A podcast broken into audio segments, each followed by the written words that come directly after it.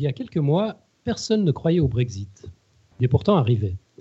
La semaine dernière, personne ne croyait à la victoire de Trump, personne ne croyait à la victoire de la peur, du repli, de la division, de la haine, des armes, du machisme, du racisme, du créationnisme, du climato-sceptisme. Allez, j'arrête, la liste est trop longue. C'est pourtant son nom qui est sorti des urnes. D'aucuns pensent que ces votes reflètent un ras-le-bol des valeurs de tolérance, d'ouverture, d'acceptation, de progrès. D'autres pensent qu'il s'agit de votes contestataires. Les gens ont besoin de changement et sont fatigués des élites déconnectées de leur réalité. Tout est possible, j'en sais rien. Ce que je crois, c'est que l'éducation est la clé pour s'épargner ce genre d'autogol. L'éducation, au sens large, est la réponse à la peur et à l'ignorance. Nous avons besoin d'aiguiser notre esprit critique aujourd'hui plus que jamais. Podcast Science n'a pas de visée politique, sinon celle de rendre la connaissance plus accessible, titiller la curiosité, entraîner l'esprit critique, s'ouvrir à ce que nous ne comprenons pas encore, se tenir les pouces au sein d'une communauté extrêmement riche et diverse, regroupée autour d'un intérêt commun. Ici, derrière le micro ou entre les écouteurs, nous aimons la science. Nous aimons cette quête incessante pour comprendre le monde qui nous entoure et nous comprendre nous-mêmes dans, leur infinie complexité. J'ai dit infini, Robin, et c'est voulu. Nous allons au-devant d'années difficiles. Et pour paraphraser Viktor Frankl dans Man's Search for Meaning, dont je ne suis pas sûr qu'il ait été traduit en français, aucun système, aussi dur soit-il, ne peut nous forcer à croire que tout est perdu. Aucun système, en l'occurrence, ne peut tuer notre curiosité. Continuons les amis, servons la science dans la joie et la bonne humeur. Nous sommes le lundi 14 novembre 2016. La Lune elle-même se la joue Super Lune en honneur à l'épisode 276. Quel plaisir. 276. Vous êtes sur Podcast Science. Bonsoir et bienvenue.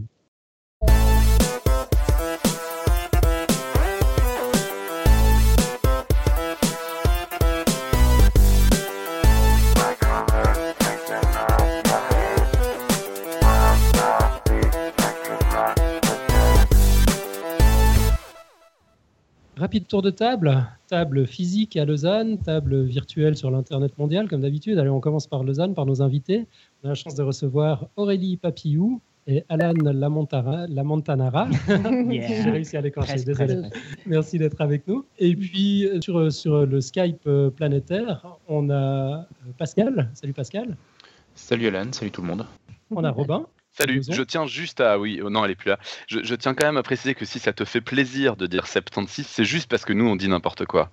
Ah, on est d'accord. Euh, sinon, ça ne te ferait pas ce plaisir. C'est vrai, c'est vrai. Merci Robin, merci la France, merci Vaugelas. Ben, en tout cas, content d'être là, ça fait vachement plaisir, ça faisait super longtemps. Content aussi euh, de, retrouver tous nos amis dans la chatroom. Et puis, ben, content d'avoir des, invités dans notre vrai studio physique improvisé où tout marche bien. C'est hyper professionnel quand même. C'est parfait. C'est parfait. Euh, ouais, tout grand merci d'avoir accepté notre invitation. Donc, vous êtes ici en tant respectivement que président, c'est Alan, et event manager, c'est Aurélie, mhm. euh, de l'association Bioscience Network Lausanne, c'est comme ça que ça se prononce? Ouais. BSNL. Ouais, BSNL. BSNL, d'accord. Donc, qui vise à favoriser les échanges entre les doctorants et les post-docs d'un côté et les entreprises biotech et pharmaceutiques de l'autre on va parler de tout ça tout à l'heure, du fonctionnement de l'association, du problème qu'elle cherche à résoudre et de ses nombreux projets. Euh, et on parlera en particulier de, votre projet du moment. Euh, j'essaye, Exposure. Euh, Magnifique. ça ne doit pas faire plaisir à Robin. Je sais pas comment. Ah, Exposure. Exposure. Donc c'est un hackathon de films scientifiques organisé ici à Lausanne. Ça aura lieu à quelle date? Alors, le 2, du 2 au 4 décembre, ça, c'est le cours. Et euh, la projection finale, le 7 décembre. Ok, donc c'est vraiment très bientôt. Euh, mais avant de parler de tout ça, on va parler un tout petit peu de vous. Donc, Aurélie, d'abord. Oui, bonsoir. Tu es doctorante à l'EPFL. Mhm. Tu fais une thèse en neurosciences au sein du laboratoire de génétique comportementale. Exact. Et tes recherches, si j'ai tout bien compris, portent sur l'émergence de comportements agressifs chez les animaux quand on leur titille l'axe hypothalamo-pituitaire. C'est ça? C'est pas mal. C'est presque quasiment ça à 100%. En effet, je cherche. Enfin, mes études, elles portent vraiment sur le stress à l'adolescence et à l'enfance. On utilise pour ça des modèles animaux.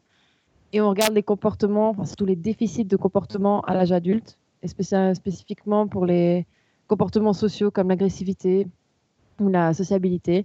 Et mon projet cherche à comprendre quelles régions du cerveau sont impliqués là-dedans et quels gènes dans ces régions peuvent être modulés pour essayer de guérir tout ça, de normaliser tout ça après chez les humains. Ok. Et vous arrivez à quelque chose?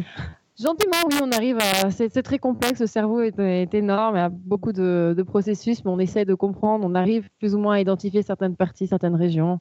C'est beaucoup de travail, mais on, on espère être sur la bonne voie. Bonne chance. Merci. Alan, toi, tu es docteur en biochimie, nommé de l'EPFL, et tes recherches portent sur le traitement du cancer. Tu peux nous en dire un mot, à part ça marche pas non, c'est pas vrai. pas vrai. Euh, bah, déjà, j'aimerais remercier toute l'équipe et Alan, super prénom, euh, pour nous avoir invités ce soir. Donc, ouais, du coup, moi, j'ai obtenu mon, mon doctorat en début de cette année, en mai. Donc, en fait, nous, euh, on fait partie de l'ISREC. Donc, ça, c'est pas le nom d'un politique un peu louche d'extrême droite. C'est l'Institut suisse de recherche expérimentale contre le cancer. Donc, c'est un institut privé, en fait, euh, qui, nous, qui nous prête des financements. Et donc, euh, moi, je travaille sur euh, la leucémie, donc un type de leucémie qui s'appelle la leucémie myéloïde chronique. Donc, c'est une leucémie normalement qui apparaît après 50 ans. Il savoir- faut savoir que c'est un cancer qui est en général très bien traité. Euh, donc, comme le nom l'indique, c'est chronique. Donc, en général, les patients peuvent être traités euh, avec les médicaments pendant 10-15 ans. Le problème, c'est que la plupart vont développer des résistances. Et donc, nous, dans le laboratoire, en fait, on essaye de comprendre au niveau moléculaire, au niveau des protéines. Donc, les protéines, c'est vraiment des, euh, complexes moléculaires. euh, c'est très complexe, très gros. On essaie de comprendre un petit peu pourquoi, euh, au niveau moléculaire, les patients développent des résistances. Donc, notamment, moi, j'essaie de trouver de nouveaux types de molécules qui vont cibler un peu les protéines dans de nouveaux endroits qui n'ont pas été ciblés auparavant. Ça, c'était le sujet de mon, doctorat. Et puis, je travaille toujours dans le même labo sur sur le même sujet. Ok, magnifique. Euh, et puis, alors, du coup, on va parler un petit peu de, de l'association, le BSNL, le, la BSNL, le, Le- Le, BSNL. ok. Euh, bah, elle s'occupe de quoi cette association? Quel problème elle cherche à régler? Aurélie? Oui, c'est une association qui cherche à ouvrir un peu le- les horizons des étudiants, enfin des doctorants et des postdocs de l'UNI et de l'EPFL. Parce que quand on fait une thèse ou un postdoc, on est un peu conditionné dans académique, académique, académique. Et nous, on essaye de pouvoir avoir un pont entre l'académie et l'industrie pour leur montrer quelles sont les possibilités après euh, s'ils veulent changer de, changer de carrière. On essaye de, leur présenter beaucoup d'événements différents avec des, professionnels de différents domaines et de pouvoir leur montrer euh, ce qu'on fait. Ok, parce que ce pont donc n'existait pas naturellement. C'est une assoce qui doit s'en occuper pour que le monde académique soit un peu connecté à la réalité post-académique. Alors, ouais, c'est une bonne remarque. euh, on va dire qu'il y, a des efforts de la part des, euh, institutions académiques, notamment le PFL on n'est pas à plaindre. Mais après, je pense que c'est quand même mieux que ça soit fait par les étudiants eux-mêmes. Euh, on a un très bon network et on comprend surtout par quoi passent les doctorants et les postdoctorants. Donc, c'est plus facile pour nous de communiquer avec eux directement. Donc, je pense que c'est pour ça que c'est important d'avoir ce type d'association parce qu'on on comprend euh, les doctorants et du coup, on peut adapter euh, les événements euh, en fonction de, de- de leurs attentes, en fait. Ok, juste avant que les Français se foutent de notre gueule avec les, les acronymes. Donc, les PFL, c'est l'École Polytechnique Fédérale de Lausanne. Exactement. Oui. Et puis l'UNIL, c'est l'Université de Lausanne, qui sont sur le même campus en fait. qui sont sur le même campus. Et donc, du coup, nous, on est, on est affiliés aux deux. Il n'y a pas de, de petite guéguerre entre les, entre les deux universités. Ouais, parce qu'il faut savoir qu'en général, euh, c'est un peu les guerres de clocher entre les deux, les deux institutions. Non, nous, on aime tout le monde. Uni et PFL, tout le monde est la bienvenue. Ok. Puis concrètement, ça se passe quoi là? Ça, ça se passe comment? Vous organisez des stages en entreprise? Vous, vous organisez des, des portes ouvertes? Ou c'est- C'est quoi en fait? Vous faites quoi pour, pour créer cette, cette passerelle? On a, on a beaucoup d'événements différents. Donc, on a un événement majeur qui est le Life Science Career Day, qui est au mois de mai. Donc, ça, c'est un événement où on collabore dans l'organisation avec l'UNIL. Et c'est une, sur une journée, une sorte de, séminaire, de symposium où beaucoup de personnes viennent parler de, carrières possibles en, en sciences de la vie. Et l'année passée, on a eu plus de 400 participants avec euh, du niveau master au niveau postdoc. Ça, c'est un gros événement qu'on a chaque année, mais on organise également des événements plus périodiques. Par exemple, les biotech chats, qui sont des sortes de tables rondes informelles où on sélectionne un domaine ou un, ouais, une, un- une thématique et on invite deux ou trois personnes de, de enfin, deux, deux ou trois professionnels qui viennent discuter librement avec les gens autour d'un apéro. Les, participants sont libres de leur poser toutes les questions. C'est vraiment informel et c'est sympathique. Après, on organise aussi des, ateliers, des workshops pour développer certaines compétences. Comme on a, on a eu récemment euh, sur la communication. On va en avoir un récemment sur, euh, prochainement sur euh, le, les brevets et aussi sur les carrières en sciences de la vie. Et on, a, organise des visites de compagnie On essaie de travailler au maximum avec les compagnies pour euh, se faire connaître et faire connaître un peu les, étudiants. On a eu à Roche il y a un mois, à Syngenta aussi, on essaie de collaborer avec d'autres compagnies et ça, ça permet aux gens de découvrir ce qui se passe dans ces, dans ces grandes boîtes pharmaceutiques. Mhm. Ok. Et puis donc le prochain projet, le prochain gros projet, c'est euh, ce hackathon de films scientifiques. C'est quoi un hackathon? Est-ce que vous pouvez commencer l'histoire par le début? Alors, à la base, un hackathon, c'est quand même un truc de geek. Hein. Il faut savoir que c'est euh, deux, trois jours intenses où la plupart du temps, on va demander euh, aux personnes de hacker, justement. Alors maintenant, je pense que le nom est devenu un petit peu plus générique. C'est généralement réunir des gens dans, dans, pour un, un projet, un but.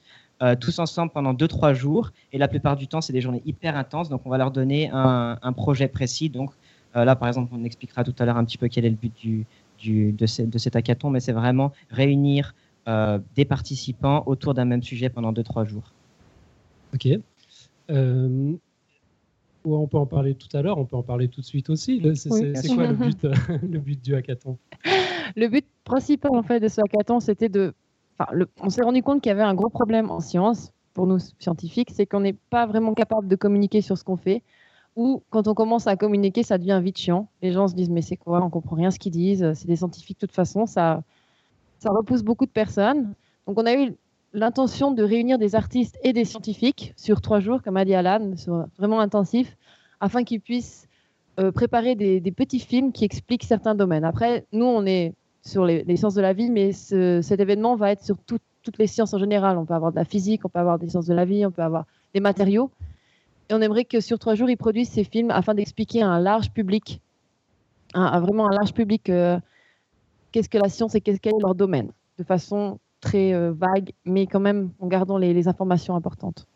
Et donc, vous avez constaté un problème de communication, ou en tout cas de perception des scientifiques lorsqu'ils tentent de communiquer? Oui, exactement. En fait, euh, pour les scientifiques en général, la communication, c'est très difficile parce que la plupart du temps, ils ne veulent pas simplifier, par exemple, la science qu'ils font. Du coup, euh, c'est vrai que ça peut devenir très vite très ennuyeux et c'est pour ça que la science peut être mal perçue par pas mal de monde. Euh, par exemple, pour être honnête, même entre scientifiques, parfois c'est difficile. Je veux dire, dans 70, pardon, 70% euh, des, présentations où je suis allé, franchement, la plupart du temps, je sors et j'ai vraiment pas compris. Alors, parfois c'est même dans mon domaine. Donc il y a vraiment un gros problème. Et c'est pour ça qu'on pense que pendant l'hackathon, on peut leur donner justement les outils par outils, j'entends aussi des personnes, des coachs qui sont professionnels dans le domaine de la communication, euh, des personnes qui ont déjà fait euh, des films. Donc, je pense que ça, peut lier les scientifiques et donc c'est euh, professionnel dans le domaine.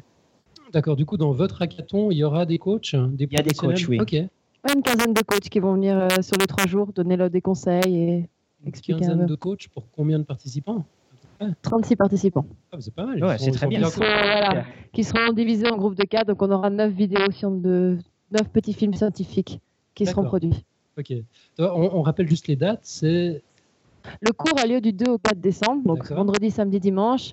Mais la projection publique aura lieu le 7 décembre au cinéma de Puy. D'accord. Avec entrée gratuite. Euh, 7 décembre, on va tâcher d'être un peu précis. Là, c'est le matin, l'après-midi. Comment on fait si on veut, si on veut venir? 19h30. 19h30. C'est le soir. 19h30 le 7 décembre. Oui. Magnifique. Vous signerez des, des dédicaces aux auditeurs qui viendraient vous voir Avec plaisir. Avec plaisir. Venez du coup. Magnifique. Euh, excellent. Et puis, bah, du coup, vous avez, vous, vous êtes prêt là? Vous avez besoin d'aide? Vous, euh, vous en êtes où? On peut faire quelque chose pour vous? Bah, Je pense que le plus important, c'est euh, justement de de pouvoir promouvoir ça au grand public, on va dire, euh, puisque c'est le but du hackathon. Donc euh, c'est vrai que nous, on a l'habitude quand même de communiquer avec les scientifiques, donc ça, c'est facile pour nous. Mais là, on a vraiment besoin d'aide, c'est pour vraiment promouvoir l'événement un maximum. Donc il faut partager, il mhm. faut liker sur Facebook, il faut en parler autour de soi. Et puis du coup, le but, c'est qu'on ait 100, euh, 200 personnes. Si on a de la chance au cinéma Puy, il y a 200 places, donc on peut accueillir du monde. Donc n'hésitez pas à venir et puis à partager l'événement un maximum. D'accord. Donc, partager l'événement, ça veut dire qu'on vous trouve sur Facebook? Alors, Facebook, on va créer un événement qui va arriver bientôt. Euh, et du coup, vous pouvez bien entendu juste indiquer si vous allez venir à l'événement ou pas et partager aussi euh, la page Facebook de, de la CAT. Ok, très bien. Bah, on mettra tout ça dans, dans les notes de l'émission. On partagera aussi depuis la, la, page de Podcast Science. Euh, donc, ça s'appelle le, le, hackathon, l'event s'appelle Exposure. Exposure. Ça s'écrit Exposure. Exactement. X-P-O-S-U-R-E. C'est en français ou en C'est anglais gentil, Alan. Alors, le- les films seront en anglais, parce que en fait, là, un jury va, va aussi désigner le, le- le dimanche soir, un jury va désigner les meilleurs films, mais pour la projection publique, on va sous-titrer en français, afin que tout le monde puisse le comprendre et euh, aussi voter. Vous pourrez, vous aurez l'occasion de voter pour votre film préféré le jour même, le 7 décembre. C'est aussi sympa pour les gens qui, qui travaillent, qui vont travailler trois jours intenses pour, euh, pour produire ces films, de, de voir ce que le, le grand public en, en pense. Ah, Attends, si j'ai bien compris, donc ils vont travailler trois jours intenses entre le 2 et le 4 décembre pour produire des films, Voilà. et puis ils vont être projetés avec un sous-titre le 7. Exactement. D'accord, alors là, ça se passe comment? Alors là, ça va être euh, intense pour nous. D'ailleurs, si des gens veulent nous aider, on n'est pas contre. On va devoir euh, mettre des sous-titres sur tous ces films, sur Ouais. ces neuf films entre le dimanche soir et le mercredi euh, midi. Je pense qu'il faudra que les films soient Ouais, prêts. mais, Ok. Donc oui, ça va être intense, Ouais, alors je là, pense. l'appel est lancé. Google donc on- Translate. Si des gens ont des, des, des, des, des inf- des astuces ou même sont libres, veulent nous aider, on est, on est preneurs.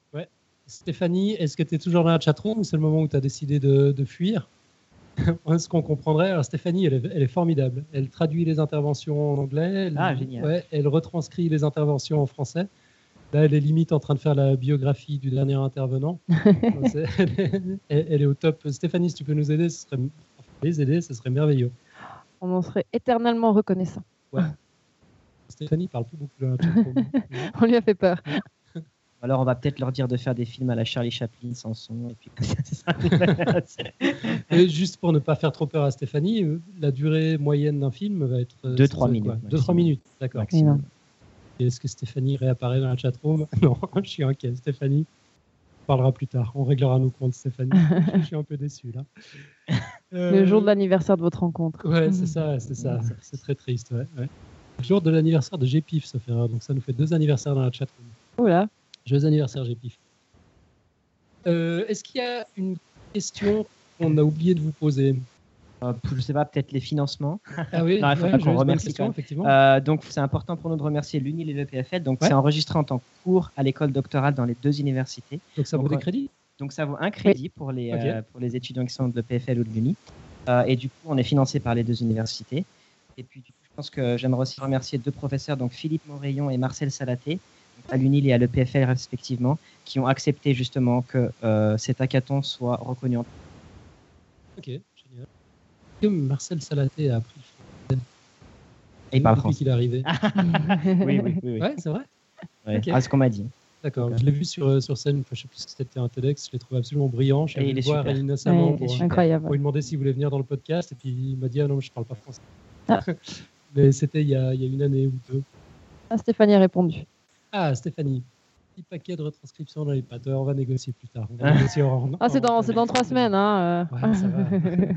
Chouette, ben, on, on vous, on vous souhaite euh, plein succès avec ce projet. Merci beaucoup. Merci beaucoup. Merci encore de nous avoir invités hein, Bah, pour pouvoir en parler. Vraiment avec plaisir. Et puis on pourra peut-être se faire un petit euh, follow-up après coup. Vous voulez nous Avec plaisir, oui. s'est passé Ouais. Mhm. Ouais, les, les films, on les trouvera sur, sur YouTube on va faire une chaîne YouTube. c'est D'accord, prévu, oui, très oui. bien. Mhm. Ok, bon, du coup, on pourra reparler de tout ça. Euh, en attendant, on mettra tous les, tous les liens dans l'émission Génial. Sur euh, le site web du BSNL, le site Mhm. web de Exposure, parce qu'il y en a un. Oui. Et puis sur l'événement Facebook qui, Voilà. qui arrivera incessamment. Magnifique. Est-ce qu'on avait des questions dans, dans la chatroom? Quelqu'un les a, les a relevées? Non, il y a juste GPIF qui dit merci, je pense pour son anniversaire. C'est c'est tout ce qu'on a comme, euh, comme question. Bah, S'il y en a d'autres qui, qui viennent en cours de route, euh, n'hésitez pas. En attendant, bah, on, va, on va enchaîner. Donc, on aura plein de choses. J'ai oublié de faire le sommaire au début de l'émission, mais si j'ai tout bien compris, on a une nouvelle chronique de Robin. On aura bien sûr quelques messages d'auditeurs. On va répondre au quiz du mois. Ouais. Et puis, euh, et puis, qu'est-ce qu'on a encore? Et puis, je crois que c'est tout. On aura les, les quotes et puis le, le pitch euh, de, de la semaine prochaine. Du coup, on enchaîne avec la nouvelle chronique de Robin. C'est quoi cette nouvelle chronique? Alors, en fait, l'idée, euh, c'est que euh, j'espère que ça intéressera nos auditeurs. Je pense que ça peut. Euh, je trouve que ça peut être pas mal de se poser des questions sur la vulgarisation. Euh, de manière assez large. C'est-à-dire que ce qu'on fait, ce qu'on essaie de faire à Podcast Science, comme en plus il y a des gens qui nous rejoignent, qui sont au Palais de la Découverte, c'est des, des, questions. Euh, alors il y, a plein de questions dans tous les sens que je me pose et où je me dis quand même avec l'expérience, avec euh, le, les discussions, avec par exemple que tu as pu raconter sur communication et science, tout ça, euh, ben, ça, ça, inspire des choses et je trouve que ça serait pas mal d'avoir un espace de discussion. Et donc je tiens pas du tout à ce que cette rubrique me soit réservée. Au contraire, je trouve que ça serait vraiment très intéressant s'il y avait d'autres personnes qui, qui, venaient donner leurs avis sur ce que je raconte. mais, mais voilà, j'ai déjà un certain nombre d'idées de, de, sujets que je trouve intéressants à aborder, de réflexion sur la vulgarisation. D'accord, voilà. génial. Et puis, tu euh, nous as préparé un premier sujet pour aujourd'hui? Et du coup, j'ai préparé un premier sujet, évidemment. Tu crois quoi? On t'écoute. tu, nous montres, tu nous montres tes notes euh, Alors, figure-toi, figure-toi, tu ne vas pas y croire, mais figure-toi que là, j'ai pas de notes écrites à montrer. J'ai tout jeté, j'avais juste fait une liste de sujets et après, je l'ai écrit directement sur l'ordi. C'est à peine incroyable. Du coup, on, va, on pourra retrouver ça sur le site web? Ouais, un truc de dingue. C'est magique. Génial. Ok, on t'écoute. Je suis désolé, voilà, je suis désolé pour le folklore, mais là, je sais pas, je sais pas ce qui m'a pris. J'y avais beaucoup réfléchi. Euh, c'est des sujets où, auxquels j'ai beaucoup réfléchi euh, comme ça depuis longtemps, en, en discutant euh, autour de, de, de, de, bière ou au boulot ou tout ça. Donc, euh, donc là, je me suis juste mis devant l'écran et j'y suis allé. Là, j'avais, j'avais ce qu'il fallait en tête. Moi, j'adore la photo, surtout, en fait, je voulais dire ça. la photo Non, non, c'est une très bonne idée. Franchement, je suis pressé de voir ce que ça donne. ah oui, d'accord. Qu'est-ce qui okay, ça allez, la on classe, a, on a hâte de t'interrompre, on t'écoute, Robin. Alors, et science, pourquoi ce rapprochement me pose problème? Depuis très longtemps déjà, je reste perplexe sur le rapprochement art et science, ou plus précisément sur le rapprochement art-science dans le cadre de la vulgarisation. Le gros choc traumatique, c'est lorsqu'on m'a offert le théorème du perroquet quand j'étais ado, parce que j'aimais les maths et la littérature. Alors je ne sais pas si vous connaissez tous le théorème du perroquet, euh, mais c'est un livre qui a été un best-seller euh, dans les années 90, écrit par Donny Gage, mathématicien, et c'était le livre qui fait aimer les maths, le livre dont tout le monde parle, et ça y est, c'est merveilleux, on a trouvé la personne qui va nous faire aimer les maths. Et disons que j'ai été euh, déçu, c'est un mot bien trop faible pour décrire ce que j'ai ressenti en lisant ce livre. Ce bouquin m'a paru être scandaleusement mauvais en tant que roman. J'ai été très content de, des, des passages de vulgarisation pure, mais pour moi, c'était impossible qu'on parle aussi bien de ce livre, qu'il ait autant de succès, alors qu'il était j'avais l'impression qu'il était de façon très objective mauvais. Et cette expérience m'a tellement perturbé que quand il m'a fallu choisir un sujet de mémoire bien des années plus tard, j'ai justement choisi ce lien vulgarisation-littérature. Euh, au sens large, j'ai mis quelques BD dedans aussi, pour essayer de mieux comprendre pourquoi ça ne me plaisait pas. En fait, en sous-titre de ce mémoire, je l'ai évidemment pas écrit, mais en sous-titre dans ma tête, c'était Pourquoi je n'aime pas les bouquins de Denis Cage? Et je ressens exactement le même malaise avec d'autres types d'art. Par exemple, j'ai toujours été très très mal à l'aise devant euh, tous les, tout ce que j'ai pu voir qui ressemble à du théâtre scientifique. Je sais que je vais pas me faire que des amis en disant ça, mais le fait est que c'est comme ça. J'ai jamais été très à l'aise face à ce genre de spectacle. Euh, Alors, bon, euh, vas-y, vas-y. Mais on en reparlera. je, je, je, dis ça justement pour être contredit. Il hein, n'y a pas de problème. Alors, je n'ai évidemment rien contre l'artiste qui a une culture scientifique. Ça, c'est très très bien, une culture qui influence naturellement sa création. Par exemple, des œuvres, euh, je peux citer plein de noms, de Queneau euh, pour la littérature, de Xenakis pour la musique, Marc-Antoine Mathieu pour la BD, Escher, tout ça. J'ai aucun problème, ça au contraire, c'est des choses qui peuvent beaucoup me plaire. Et récemment, j'ai eu une sorte d'illumination, une idée qui m'a donné envie de commencer cette rubrique sur l'origine possible du problème que je ressens. Si vous voulez agacer un artiste, le plus efficace, ou une des choses les plus efficaces à faire, c'est de lui demander ce qu'il a voulu dire à travers son œuvre. Parce que sa réponse va être Eh couillon, si j'avais juste voulu dire quelque chose, je l'aurais dit, je me serais pas fait chier à faire une œuvre. Une œuvre, une bonne œuvre, c'est pas réductible à un message. Sinon, c'est de l'œuvre de propagande, de l'art engagé dans le mauvais sens du terme, c'est une simple illustration qui est plaquée sur un propos. Et la vulgarisation, par définition, c'est tout le contraire. On veut faire passer un message de la façon la plus claire possible. Le seul objectif, c'est de dire quelque chose le seul objectif, réduire au maximum tout ce qui pourrait parasiter l'idée, le propos. Je caricature un peu, mais à peine. Alors, bien sûr, pour accrocher les gens, on peut raconter une petite histoire, on peut mettre une jolie image qui a un lien avec ce qu'on raconte, mais l'essentiel, c'est ce qu'on veut dire. Alors que des vulgarisateurs qui aiment l'art, qui écrivent bien, qui dessinent bien, qui savent bien euh, faire le mariole, vendre leur soupe en public sous forme de stand-up, parfait, mais est-ce que vraiment on peut considérer qu'ils font de l'art? Je ne pense pas je me suis dit que cette idée, ce constat, pouvait éclairer les limites du rapprochement entre art et vulgarisation. et que ça me donnait en tout cas une façon simple de faire comprendre pourquoi en tout cas moi ça me pose problème. Alors évidemment je n'interdis à personne de le faire, surtout que visiblement il y a un public pour ça. Il y a plein de gens qui me disent, et je sens qu'Alan tu vas me le dire, qu'ils connaissent des choses extraordinaires qui sont des, mélanges d'art et de vulgarisation. Trop bien. Bah non mais tu l'as tu l'as presque dit déjà dès le début donc euh, donc voilà moi je sais pas tout ce que je disais jusque-là, c'était j'aime trop le théâtre pour faire du mauvais théâtre de vulgarisation, j'aime trop la littérature pour lire de mauvais romans de vulgarisation, et merde, la science est largement assez intéressante pour ne pas avoir à l'emballer dans une forme qui rend le message plus compliqué à comprendre. Est-ce qu'on imagine faire du théâtre musical pour vanter l'intérêt d'un morceau de musique? Franchement. Est-ce qu'on imagine un roman pictural pour nous présenter l'œuvre d'un grand peintre sous la forme d'un roman? Parce que si on lit un livre juste des commentaires sur la vie de l'œuvre, sur la vie du peintre et sur euh, ce qu'il a voulu faire, ça ne nous accrochera pas. Je, c'est des choses qui a priori n'existent pas. Pourquoi? Ça serait que pour les sciences Et cette prise de conscience m'a également permis de mesurer la chance que j'ai au Palais de la Découverte et ici au podcast, de pouvoir parler de maths directement, sans masque, sans jouer un personnage. On est d'humain à humain. Je vous parle d'un truc que j'aime sans partir de l'idée que ça ne vous plaira pas. Je ne réussis pas à tous les coups, j'en ai bien conscience, mais au moins je prétends pas faire autre chose que ce que je fais. J'ai pas l'impression, j'ai l'impression d'être dans une relation beaucoup plus saine où c'est juste quelqu'un qui s'adresse à des gens, quelqu'un qui s'adresse à des quelqu'un sans, sans masque, sans filtre. Et je trouve que c'est une relation beaucoup plus saine qu'un VRP qui me fait de let's pour me vendre un truc qui au fond ne m'intéresse pas. Ok, euh, ça suscite des réactions chez nos invités.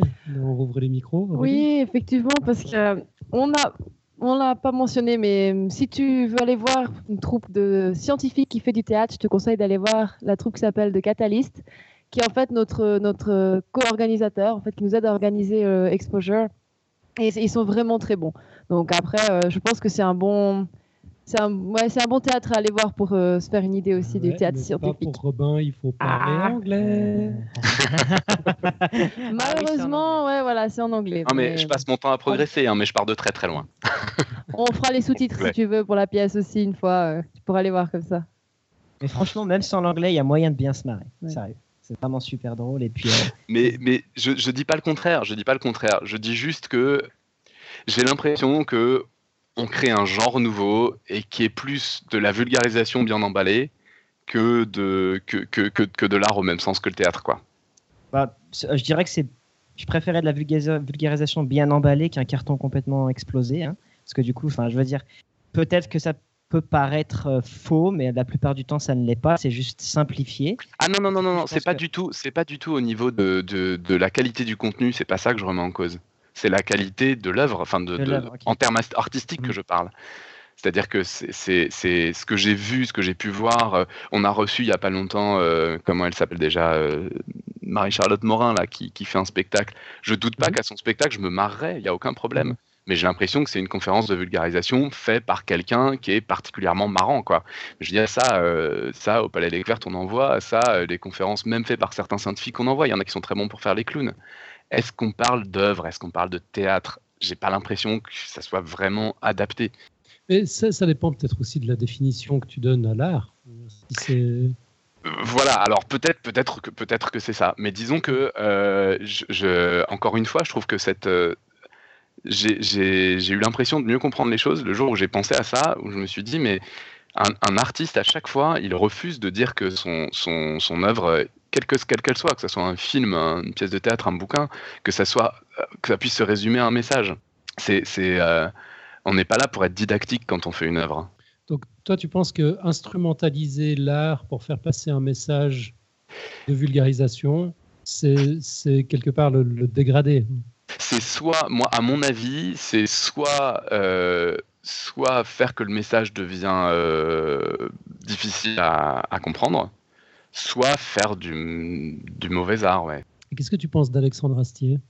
Bah, Alexandre Astier, non, mais Alexandre Astier, c'est vachement intéressant. Alors, Alexandre Astier, j'ai trouvé que justement, j'étais assez déçu par son exoconférence, où euh, j'ai trouvé que c'était un peu foutraque, un peu ça partait dans tous les sens, et un peu c'était entre deux, justement.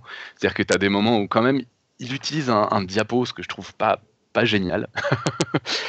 euh, et, et, et, il n'a pas comme objectif d'expliquer, en fait. Alors, il y a, des moments où il, explique, et du coup, j'ai l'impression de voir. Euh, enfin, il y a eu plein de moments où, quand il explique des choses, je me suis dit, bah, on est au palais de la découverte. en fait. C'est juste que comme c'est Astier, les gens se marrent plus et, et, et qu'il a effectivement un, charisme et tout qui font que, et il y a un humour qui font que ça, ça, se passe bien. Mais je veux dire, venez au Palais de la Découverte, vous en verrez. Et puis quand il était sur autre chose, bah, à la limite, ouais, on s'en, enfin, on n'est pas sur comprendre vraiment du contenu. Euh, quand il se marre, quand il se marre sur la sur la sur la pion, sur la sonde pionnière là, il n'y a pas de contenu, c'est une blague. C'est des blagues, c'est très drôle, mais c'est, mais c'est pas euh, c'est pas du contenu scientifique. J'ai trouvé justement que c'était euh, que c'était un mélange des deux types à mon goût assez mal fagoté. Alors je, je, fais du crime de l'aise Alexandre Assier, hein, mais autant j'avais vraiment beaucoup aimé son spectacle sur Bach, sans, sans beaucoup de de retenue. Enfin, je veux dire, là vraiment, j'ai trouvé ça très très bien. Enfin, je, ça m'a emballé, je me suis pas posé de questions. Autant ça. Alors, c'est peut-être aussi, évidemment, hein, le problème, c'est que je suis pas la bonne cible. Et quand il y a des gens qui me disent que Denis Gage leur a fait aimer les, les, les, maths, euh, qu'est-ce que je te dise? Bah, c'est moi qui ai tort, forcément, quoi. Mais, euh... après, c'est peut-être dans cette définition restrictive que tu as de l'art, non? Pas pour toi, ça doit correspondre à, un certain, à une certaine forme, un certain objet, ce qui n'est pas forcément le cas pour tout le monde. Pour certains, l'art, c'est juste du divertissement, c'est de la création culturelle. À la limite, on, s'en fout que, enfin, du, du, moment que ça plaît, why not? Les gens ont aimé Gage, pourquoi pas? C'est juste que toi, tu l'aimes pas, c'est tout. Bah, je, non, non, mais je trouve que quand même, et j'ai quand même discuté avec beaucoup de gens qui disaient qu'ils avaient aimé Gage, et en, en, discutant avec eux, au bout de deux secondes, ils sont d'accord pour dire que c'est un mauvais roman. C'est-à-dire que c'est juste quelqu'un qui a réussi à leur parler, et, et que effectivement, les parties, la partie roman, en fait, ils ont sauté. Mais personne ne le dit. C'est, euh, de, même que dans des spectacles de théâtre scientifique, il y a des moments de gêne. Enfin, moi, en tout cas, j'ai toujours ressenti des moments de gêne. Alors après, je pense que j'ai pas vu les meilleurs, que j'ai pas vu machin, mais soit il y a des moments où tu t'emmerdes, soit il y a des moments de gêne. Et en tout cas, il y a des moments où t'es plus, t'es plus embarqué dans un truc. Je veux dire, le théâtre, t'es pas, quand tu vas au théâtre, t'es pas, t'es pas là pour, euh, t'es pas là pour euh, euh, sortir du, du, du, je sais pas comment dire. Normalement, une bonne pièce de théâtre, t'es pris, quoi. Quel que soit le type de théâtre que tu as envie mhm. de faire, normalement, t'es pris. Mhm. Euh, et, moi, tout le théâtre scientifique que j'ai vu, bah, il y avait un côté, je vais, je vais être extrêmement méchant, je vais me faire énormément d'ennemis. Euh, mais il y avait, il y avait un côté pestacle de fin d'année où tu en sors complètement et où tu te dis, oui, bon, bah, ils font ce qu'ils peuvent, euh, ils mais, mais, mais, mais, faire passer ce contenu-là sous forme théâtrale en disant t'es dedans, c'est pas vrai. Quand tu fais le savant qui est, qui est passionné par ces trucs, il y a un moment, ça sonne faux et le contenu il prend trop de place et donc du coup l'histoire n'avance plus et t'as pas d'enjeu et c'est pas je prends l'exemple du théâtre parce que c'est probablement l'art que je connais le mieux. Mais, euh, mais du coup, tu attribues ça à quoi? Un manque de compétences? Non, non, non, non, non, je pense. Bah, c'est une incompatibilité fondamentale. Moi, pour moi, c'est l'explication que j'ai tenté de, de, de, donner ce soir. C'est que j'ai l'impression qu'en fait, euh, alors encore une fois, ça n'empêche absolument pas à quelqu'un euh, qui veut faire passer un message et qui a une certaine capacité, un certain savoir-faire par exemple en théâtre, de, de, de, faire euh, plus et mieux le guignol que quelqu'un d'autre. Ça n'empêche pas quelqu'un qui écrit un article de vulgarisation de le faire avec un bon style. Je veux dire, c'est mieux, c'est toujours mieux. Mais de là à dire que ça sera un texte littéraire, j'ai du mal à y croire. Mhm.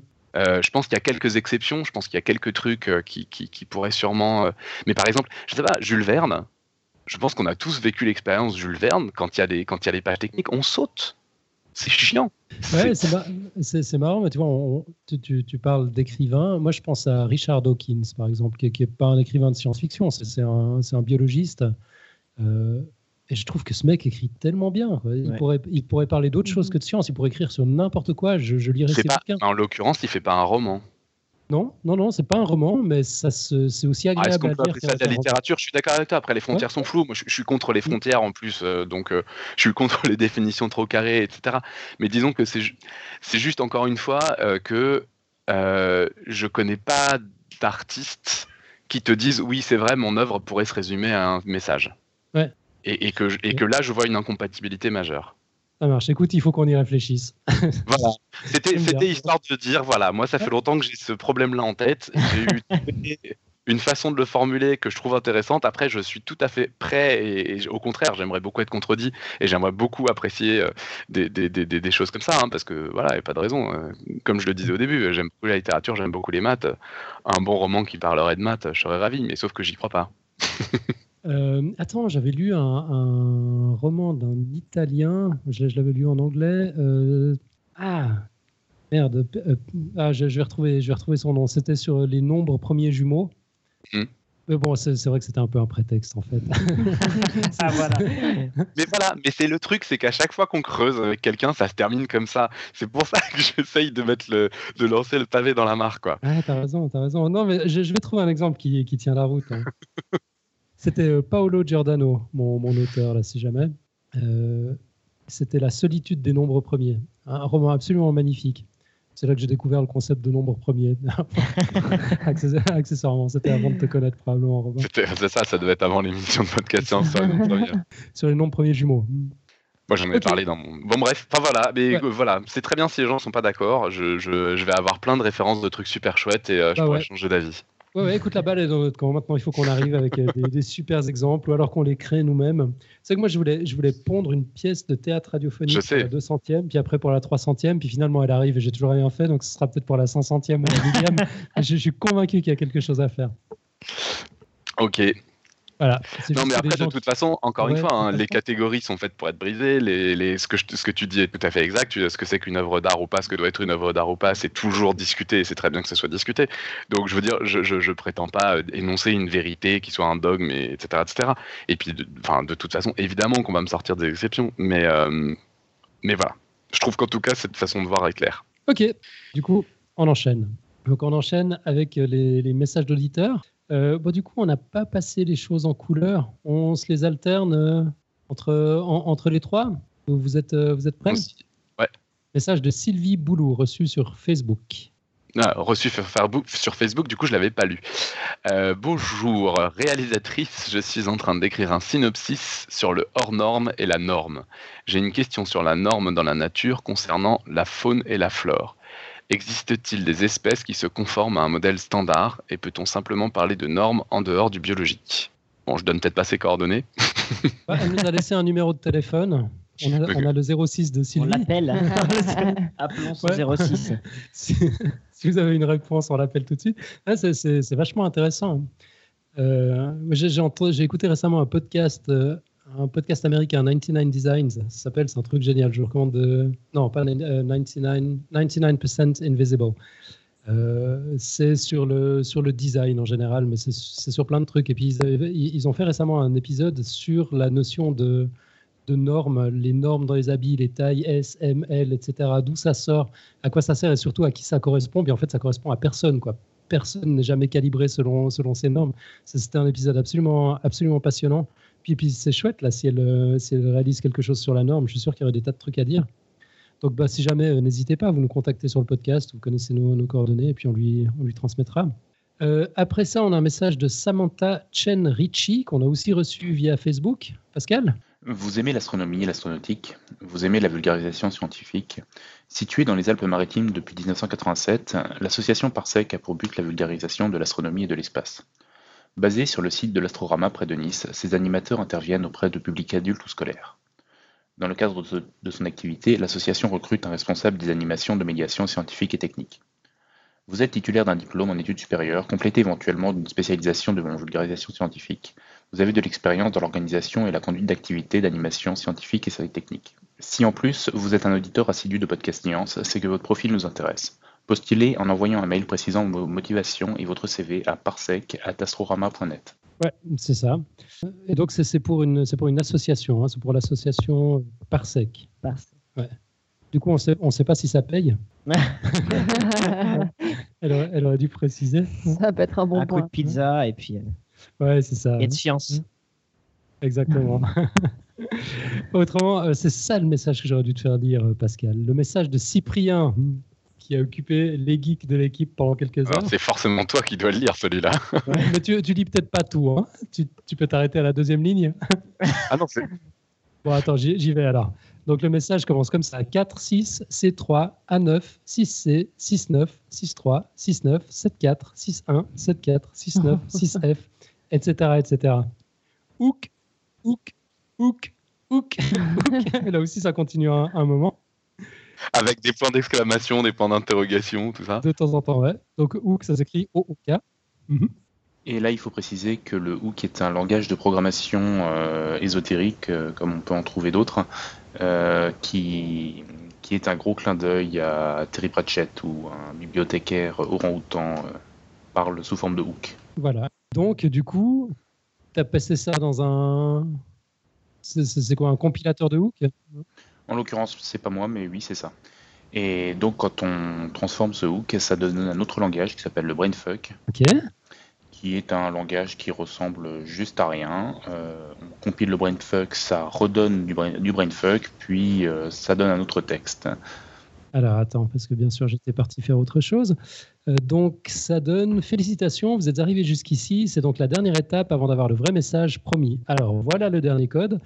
4 2 7 2 6 1 7 6 6 S 2 0 6 5 7 4 2 0 etc. Et donc ça c'est cette fois, ça, c'est pas de l'hexadécimal, hein C'est quoi euh, Non, c'est pas de l'hexa, mais là, je me souviens plus ce que c'est. Ok. Enfin, on s'en fout, on l'a décodé. Enfin, Nico l'a décodé. Et puis, il manque quelques lettres, mais on comprend. Hein. Ça dit brave et merci pour tout le travail que vu fait. C'est ur un, u plaisir de vue QT depuis quelques. Bon, bref. Euh, enfin, bon, voilà. Euh, il nous dit merci. Toujours, on fait toujours du super travail. Et il répond même pas. Ça serait limite du suisse allemand, non? Ouais, limite, limite. ça, On va se calmer sur la Suisse. Hein. les gens se compliquent la vie alors qu'ils avaient qu'à nous écrire en suisse allemand. Ah, exactement. Mais c'est vrai. Et puis on, lui reproche quand même à Cyprien de ne pas avoir répondu au quiz du mois. Tant qu'il y était, le, message aurait pu, euh, aurait pu servir à quelque chose. Mais, mais c'était sympa. Ça, ça, nous a bien pris la tête. Tu sais que le coup, de, le coup de, le faire dans une langue que personne ne connaît, ça a été utilisé pendant la Seconde Guerre mondiale. Hein. Ils ont pris des Indiens. ah ouais, non, ça je savais pas. Si, si, si, c'était ça, bah, les... ça doit être les États-Unis hein, pendant la Seconde Guerre mondiale. Et, euh, pour, euh, pour coder des messages, il y en a un tout d'un coup qui s'est dit Mais attends, on n'a qu'à prendre les Indiens, là, il n'y en a plus que trois, euh, tous les autres sont morts, personne ne connaît leur langue.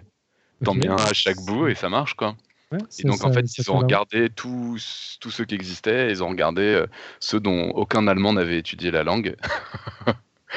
Et, voilà, et donc c'est des Navarros, je crois, hein, ou je sais plus. Mhm. Et donc, ils en ont mis à chaque, à chaque bout de la ligne, et, c'était traduit en Navarro. donc, c'était hyper, hyper sécure. J'ignorais totalement cette histoire. Donc, je pense que euh, en ce moment, le suisse allemand, c'est jouable. Ouais. Ouais. Bah, un peu plus parler quand même. je pense que ça, peut, ça peut se comprendre. Tu sais qu'ils ont vraiment l'air de se comprendre entre eux. Quoi. en tout cas, vraiment pas parler. Non, non, mais en fait, ils ne se comprennent pas. Ils font croire qu'ils se comprennent. Non, mais si tu veux vraiment, on va voir le haut valaisan. Ça, c'est magique. ouais, une fois, on vous expliquera toutes les nuances de la Suisse. Ouais, très compliqué. Ok. Bon, il est temps de passer à la réponse du quiz de quiz du mois là. on t'attend là. Oui, c'est beau. Donc la, question était, si vous touchez un oisillon tombé du nid, il s'imprégnera de votre odeur et ses parents le laisseront mourir de faim. Info ou un tox? Ah, Je me tourne vers nos invités qui, oh.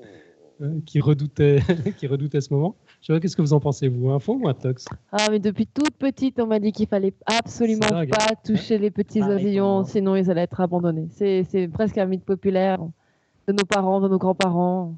Du coup, info ou un tox? On va demander aux Français ce qu'ils en pensent. Moi, on m'a dit pareil, donc je, vais croire mes parents, je vais dire info. Ok, vous vous conformez. on a reçu plusieurs, euh, plusieurs réponses. La réponse de Florent Batté, qui nous dit euh, Bonjour tout le monde, je vous écoute depuis bientôt un an. En écoutant vos podcasts depuis le premier, j'en suis à la saison 2 et ceux diffusés depuis le début de l'année. Euh, pour la question du moment, si on touche un oisillon, etc., je dirais que la réponse est oui. Quand j'étais gosse, on a été chercher des œufs dans le poulailler d'un ami, mais un œuf nous semblait différent. On l'a remis dans le poulailler. Je ne sais plus pourquoi celui-là et pas un autre. Le lendemain, l'œuf avait été détruit par ses congénères. Bravo encore pour tous ces podcasts. Je fais moi aussi partie des fans de science surbookés. Je suis stupéfait par votre capacité à garder le rythme hebdomadaire. Bonne continuation, à bientôt. PS, amateur moi aussi de blagues pourries, euh, n'est qu'un plug, c'est. Attends. Na, ah, pardon, Nal n'a qu'un plug, c'est No qu'en a plusieurs. Ça, c'est un clin d'œil à Brucicor. Voilà. Très bien. Ben, ils se comprennent entre eux. Exactement. C'est beau. On a eu un message de Philippe et Christelle. Euh, Robin vient de disparaître, c'est ça Ok. Alors, Pascal plus là. Bonjour. Tout d'abord, toutes nos félicitations pour vos émissions que nous avons découvertes en podcast grâce et à cause de l'abandon simultané et incompréhensible par France Culture de plusieurs émissions scientifiques. Continent sciences, sciences publiques, terre à terre, tout ça. À propos du quiz du mois au sujet de l'oisillon, notre expérience tendrait à prouver qu'il n'est pas abandonné malgré ses contacts avec les humains. Nous, nous avons trouvé un oisillon tombé du nid Une patte cassée, patte croisée en yogi visible sur la photo, et à chaque fois que nous le retrouvions au sol, nous le remettions en hauteur à l'abri des prédateurs. C'est parfois plusieurs fois par jour que nous remettions cet oisillon turbulent, au début dans un pot garni de paille, le nid étant inaccessible, puis dans un hamac de fortune fait dans une toile UV pour les cultures. Et donc, malgré nos nombreuses manipulations, les parents se sont toujours occupés de lui, en le nourrissant quel que soit l'endroit où il se trouvait jusqu'à son envol définitif. Bien cordialement, Philippe et Christelle, dans la campagne au sud de la Martinique. C'est ouais, vachement intéressant. Donc lui, il nous dit un tox avec une expérience à, la clé. Hein. C'est ouais, vachement bien. Puis du coup, on apprend aussi que France Culture nous envoie ses auditeurs. Bienvenue. Hein. Bien, c'est pas mal. Ouais, désolé, ça, ça, change un peu des standards, mais, mais, au moins on fait ça dans la joie et la bonne humeur. Euh, on a reçu la réponse de, de, notre ami Aude et surtout de son fils Maori. Alors c'est une, une réponse en audio, on l'écoute. Alors la question ce mois-ci, est-ce que si on touche des bébés oiseaux, les parents vont les abandonner parce qu'on les a touchés. Est-ce que tu penses que c'est vrai ou est-ce que tu penses que c'est faux? Faux Et pourquoi? Et parce qu'il les reconnaît plus. Donc tu penses que si on les touche, les parents ne les reconnaissent plus? Oui. C'est ça Oui. Donc c'est vrai Oui. D'accord. D'accord. Et tu, tu c'est vrai pourquoi? Tu penses que c'est vrai pourquoi? Pourquoi si on les touche? Parce que parce que après ils sentent que c'est plus leur vraie odeur. Ah, tu penses que c'est parce que comme on les a touchés, ils n'ont plus leur vraie odeur? Oui. D'accord. Donc voilà la réponse à la question. Bisous, ciao ciao. Bisous, ciao ciao. On peut écouter. J'adore surtout les bisous à la fin. Alors, je ne sais pas si vous l'aurez reconnu, mais c'est le petit garçon qu'on entend dans le générique de fin. nos invités l'ont peut-être pas encore entendu, mais vous, vous l'entendrez tout à l'heure. Sauf qu'il a bien grandi depuis. Euh, c'était donc sa maman l'a enregistré, on a intégré son rire dans, l'enregistrement de, fin d'émission, dans, dans, le générique de fin d'émission, tellement c'est sympa. Mais c'est une voix de bébé encore. En fait, il a le même âge que le podcast, il a, il a 6 ans. C'est chouette. Bon, bah, du coup, je vais peut-être euh, peut vous donner la réponse officielle. Euh, donc, si vous touchez un oisillon tombé du nid, il s'imprégnera de votre odeur et ses parents le laisseront mourir de faim. Un faux ou un tox. On a tous entendu cette histoire étant gamin. Et dans la mesure où on n'est pas vraiment concerné, peu d'entre nous auront pris la peine de faire des recherches pour vérifier si ça tient la route ou pas. Pour ma part, je me posais vaguement la question depuis quelques décennies, mais je n'avais jamais vraiment cherché la réponse jusqu'à ce que je doive répondre au quiz pour le podcast. J'ai donc gaillardement lancé ma recherche et en lisant les premiers résultats, je me suis dit, bon, bah cool, ça va être vite fait. Pour une fois, la réponse semble évidente. Un tox. Mon idole, Dr. Karl, l'a écrit noir sur blanc en 2005 dans son livre Disinformation and Other Wicked Myths. Un tox car l'odorat des oiseaux n'est pas leur sens le plus développé. Le très sérieux Scientific American, dans un article de 2007, je vous mettrai toutes les, toutes les références euh, en ligne sur le, sur le blog du podcast, un article signé Robin Boyd, euh, nous dit un tox également, pour les mêmes raisons impossible pour l'odorat sous-développé d'un oiseau de détecter les traces d'odeur de grands primates que nous sommes sur leur délicate progéniture. Le populaire Life Science tient le même discours. Genre 1, c'est faux, 2, c'est parce que leur odorat n'est pas développé. Et d'autres sites démontrent le mythe avec grosso modo les mêmes arguments. C'est marrant parce que pratiquement tous ces articles citent au moins une étude ou un chercheur pour étayer la première partie de la réponse. Le bout qui dit non, c'est pas vrai, on a observé précisément le contraire, les oiseaux tiennent à leurs petits et font beaucoup d'efforts pour les récupérer. En revanche, la partie de l'argumentaire qui tente d'expliquer pourquoi le bout qui dit le sens olfactif des oiseaux est moisi, eh ben celui-là ne semble jamais s'appuyer sur rien de concret, comme si tout le monde savait que les oiseaux ne sentent pas et qu'il n'y a plus à se poser la question. Effectivement, tout le monde le sait, mais pas depuis toujours. Depuis 1820, lorsque l'ornithologue américain John James Audubon, ou le français Jean-Jacques Audubon, question de perspective, euh, c'est un, Américain d'origine française, et il a changé son prénom pendant la naturalisation. Bref, Audubon donc euh, démontra que les urubus à tête rouge, également appelés vautours aura, se tapent complètement d'une odeur toute proche de cochon en stade avancé de décomposition, alors qu'ils foncent tête baissée sur un cerf empaillé qui ne sent rien. Faut lui laisser qu'il a fait l'expérience. Alors, sûr de ses conclusions, Audubon a donc déclaré une bonne fois pour toutes, il y a bientôt deux siècles, que les oiseaux ont un odorat insignifiant, et tout le monde a joyeusement accepté l'idée sans broncher. Enfin, pas tout à fait tout le monde. Il y a toujours des scientifiques qui challengent les savoirs que l'on croit intangibles. Et en 1960, Kenneth Steger a démontré pourquoi les vautours d'Audubon n'avaient pas touché au cochon. Leur état de décomposition était juste trop avancé. Ils étaient juste trop dégoûtants. Le vautour est raffiné, vous comprenez. Il aime que ses cadavres n'aient pas plus de 4 jours. Exit donc les conclusions d'Audubon. Steger a même pu démontrer que cette même espèce a un sens de l'odorat si développé qu'on peut compter sur eux pour détecter des fuites de gaz dans des pipelines. De nombreuses autres études depuis les années 60 sont venues confirmer que les oiseaux ont bel et bien un odorat plus ou moins développé selon les espèces. Certaines familles d'oiseaux dépendent même de leur odorat pour survivre, notamment les étourneaux et autres sturnidés. Et bon, revenons à nos moutons. C'est donc bel et bien une intox. Les oiseaux ne vont pas rejeter leurs petits parce qu'un humain les, a remis dans le nid. Mais ce n'est pas forcément parce qu'ils ont un odorat sous-développé. C'est peut-être juste parce qu'ils tiennent à leurs petits. Et encore un mythe de débunker. Un, merci à toutes et à tous de votre participation. Et du coup, je vous propose un nouveau quiz euh, qui est le suivant. Le coca est tellement acide qu'on peut s'en servir pour récurer les toilettes. Un faux ou un tox? Je me tourne vers les invités qui ont un sourire déjà. Ah, Qu'est-ce que vous en dites? J'étais fan de cette émission sur M6, je crois que c'était, je sais plus le nom, mais deux, deux dames assez âgées qui venaient aider des gens qui nettoyaient plus leur appartement avec plein de petites astuces. Ah ouais, oui, Je me rappelle plus du nom de, de cette émission et je crois, il me semble qu'elles utilisaient pas mal de, de choses comme ça, du coca ou du vinaigre, du citron, donc euh, je dirais un faux. Toi, tu dis un faux. Ah, j'y crois. Voilà, c'est du propre, merci. J'y crois bien aussi, c'est du propre, ouais, c'est ça. C'est assez drôle comme émission. Moi, j'y crois bien aussi, c'est quand même très très acide. Non, mais quand même, en même temps, c'est quand même plein de sucre. Tu as, il va être hyper collant ton chiotte après. J'avoue, je, trouve l'idée assez dégoûtante quoi, de nettoyer. Bah, C'est-à-dire que Ça peut-être que ça enlève effectivement ce que ça doit enlever, mais ça laisse autre ça, chose, bah, quoi. Faut, faut nettoyer après. Ah, ont ça, faut- fait ça en une seule fois.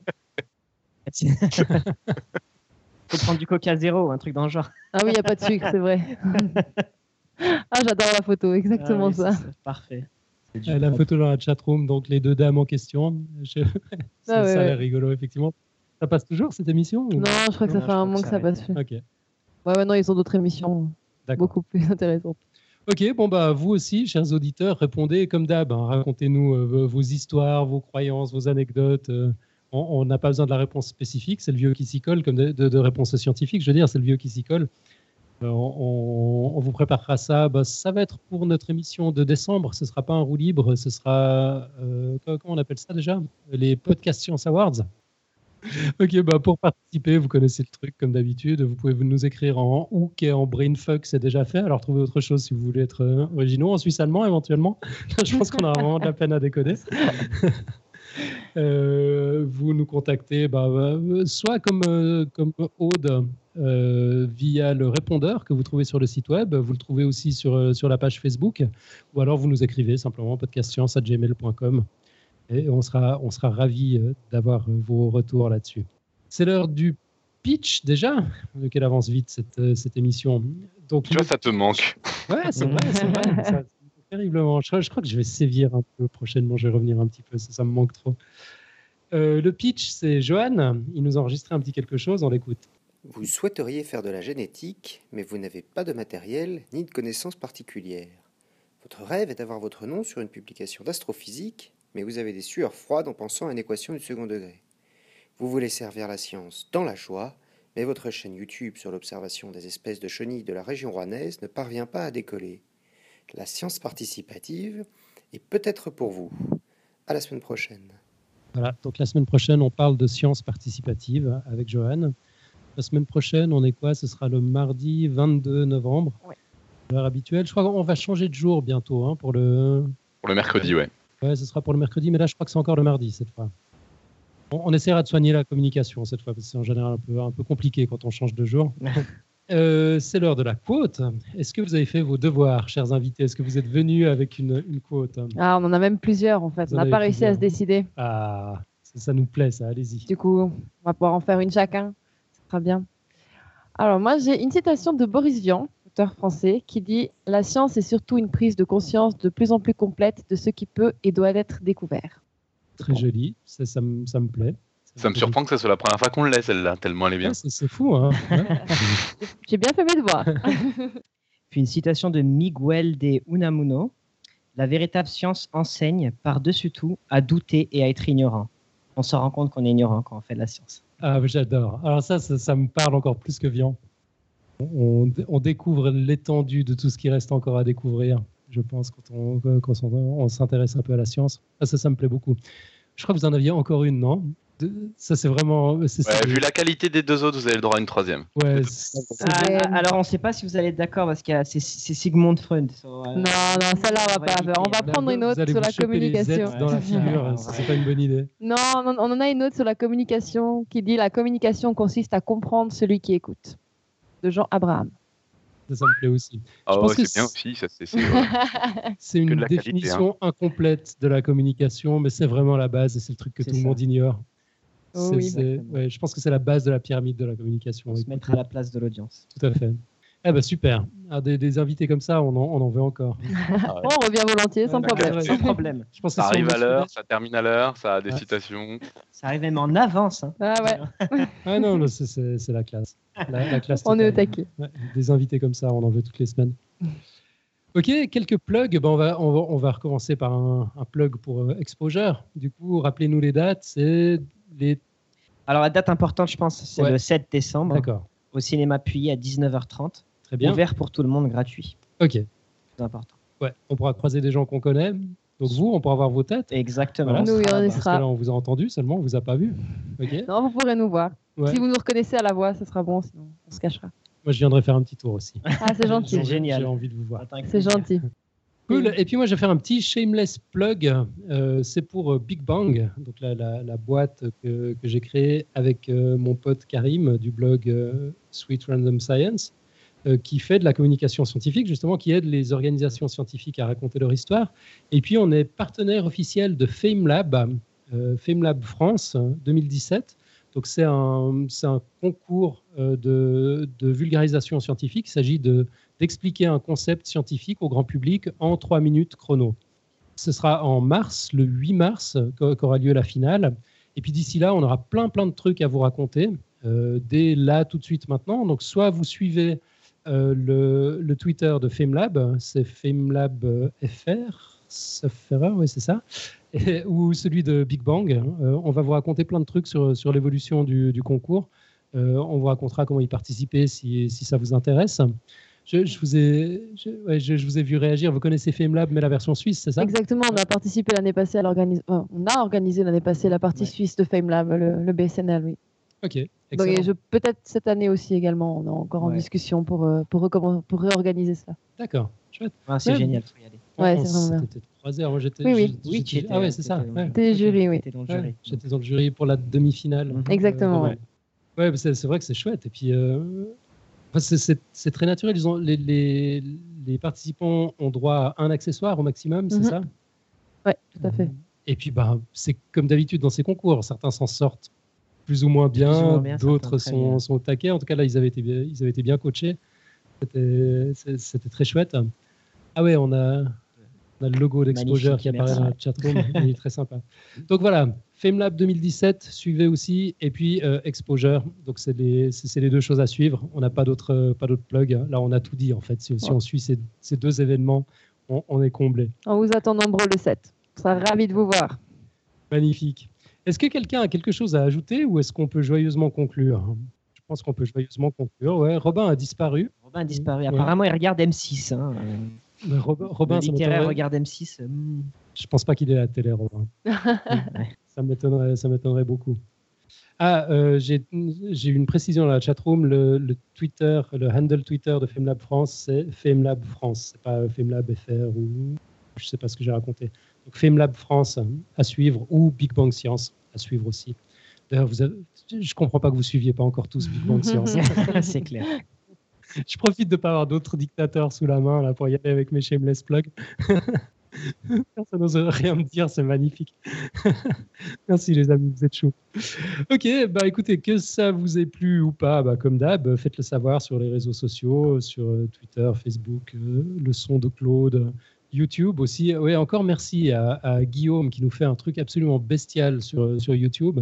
Euh, il arrive à, trouver des illustrations, des images pour illustrer les, les, émissions audio et puis ça donne vachement bien. C'est pas juste des photos prétextes pour que ce soit compatible avec YouTube, ça devient carrément une, une autre expérience. C'est vraiment bien pourvu que ça dure.